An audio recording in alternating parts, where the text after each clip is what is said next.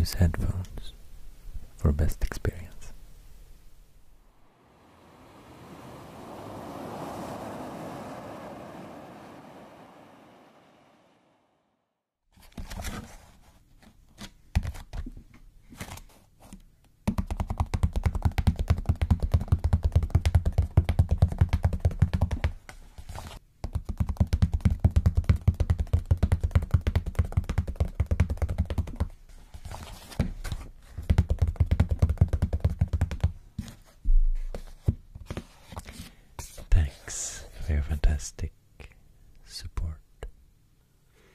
If you want to listen to my content, audio only, you can always check uh, music streaming platforms like Apple Music or uh, Spotify. Here you can see the latest album released is uh, Telephone Dialing and Deep Voice Reading ASMR. I think it's a good one. And here are the other albums, so check it out if you haven't.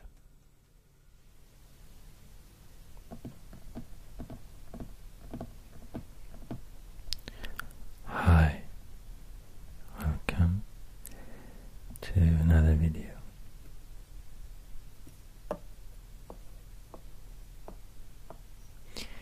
Today I'd like to show you this um, beeswax tablet that I have created for for this video.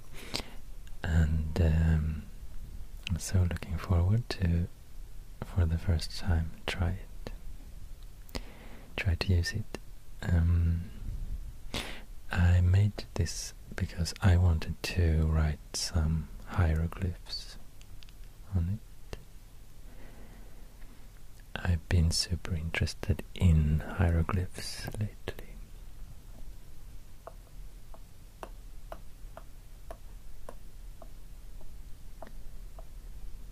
Um, yeah, it started. Uh, I started by reading a lot of alphabets and the origin of the Latin alphabet, the Greek alphabet, and um, writing systems from ancient um, Semitic languages. And, uh, yeah, you, maybe you have seen my uh, writing Greek alphabet, ancient Greek alphabet, and writing Arabic alphabet already.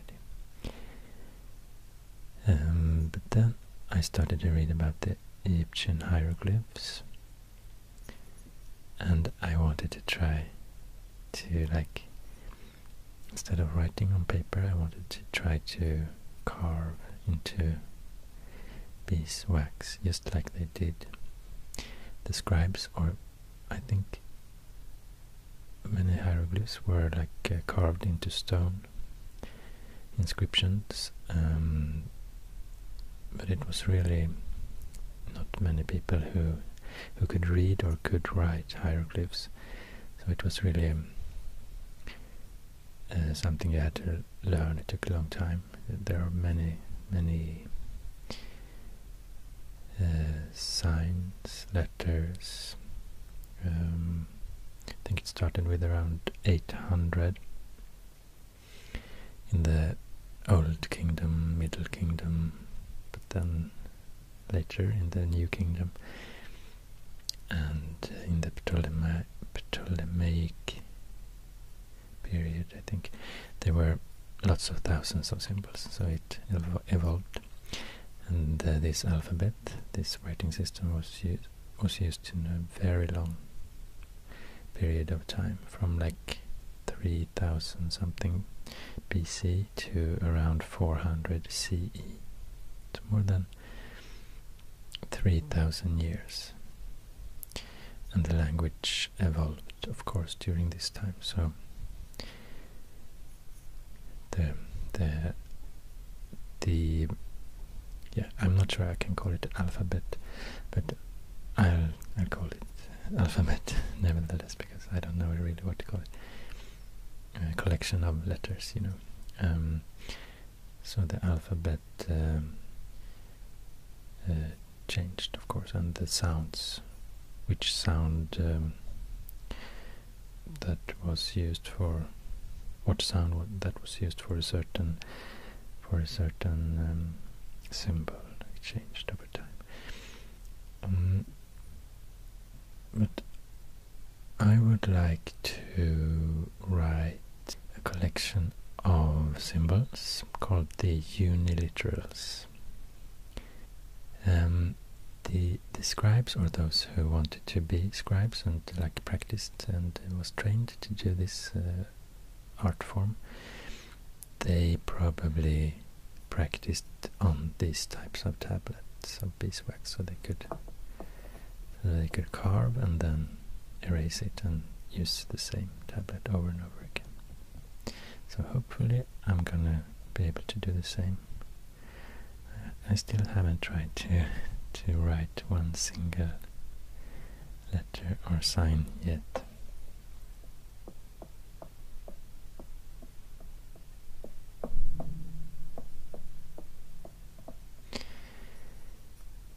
Um, but yeah, well, um, the signs I want to focus on today are the uniletters. No, sorry, uni uniliterals. Um, so it's a collection of uh, hieroglyphs that are, represent uh, one hieroglyph represent one consonant sound. So if you like Google um, um, Egyptian alphabet, you'll probably see this list of letters. I think sometimes it's something about around uh, 24 hieroglyphs. But the thing is that the Egyptians didn't have this type of alphabet for for for um, for single sounds like this. They had a collection of much much um, bigger collection of symbols and some of them were uniliterals representing only one consonant but some of them were biliterals representing two two consonants and some were triliterals representing three consonants. And the, these three you can call it um, they can be in a group called uh, the phonograms when the the symbol represents a sound but then they also had the logograms where a hieroglyph represented a whole world, um, word or idea, uh, sometimes called ideogram as well. I'm not sure exactly the difference between logogram and ideogram, but yeah, sometimes it's called ideogram, sometimes it's called logogram.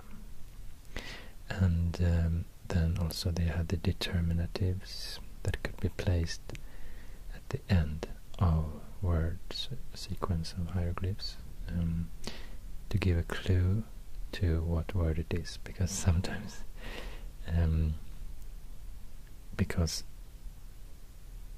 you might have noticed I'm only talking about consonants here, there were no vowels, so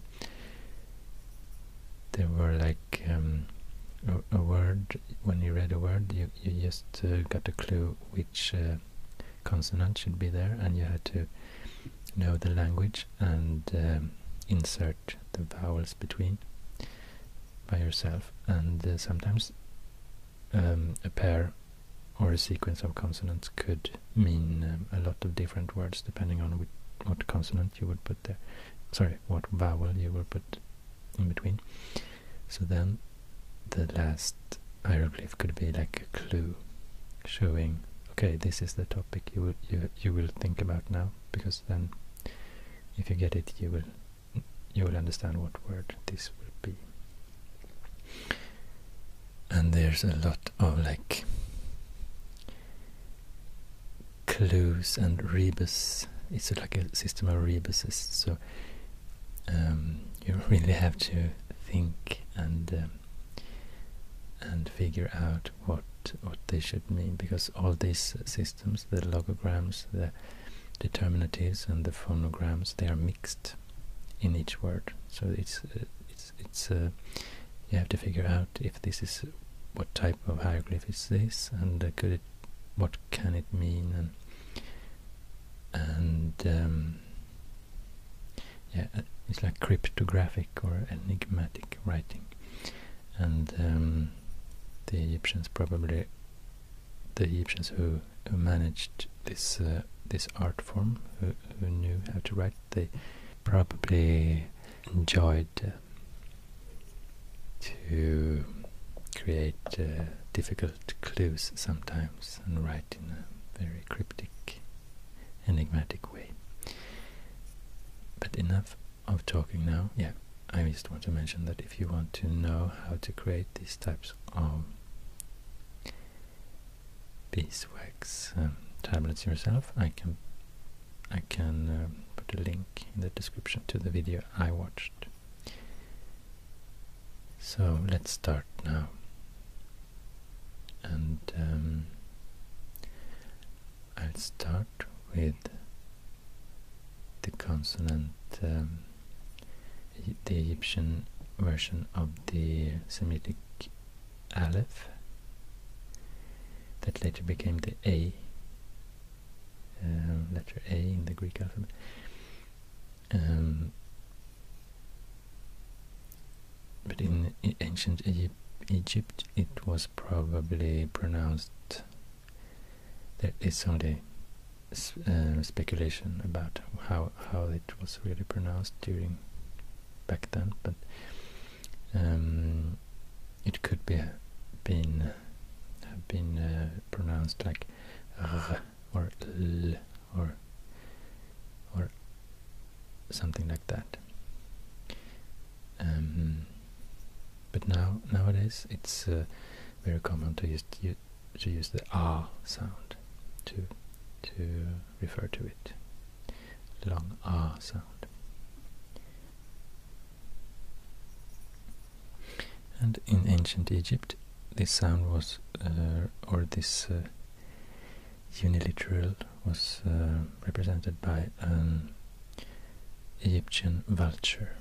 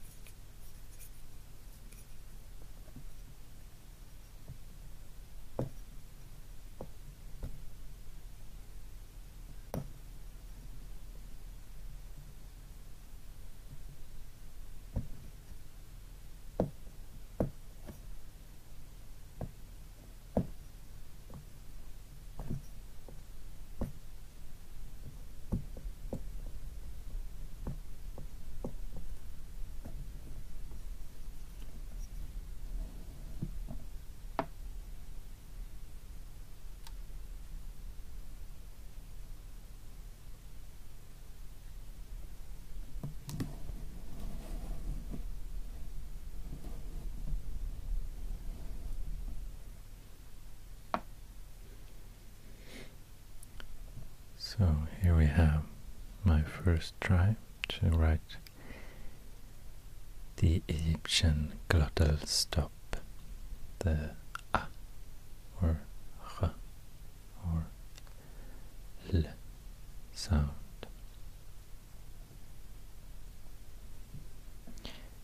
Um, as you can see I have zoomed in a bit I think it looks nicer if you can see more details. So I'll, I'll give this uh, hieroglyph another try now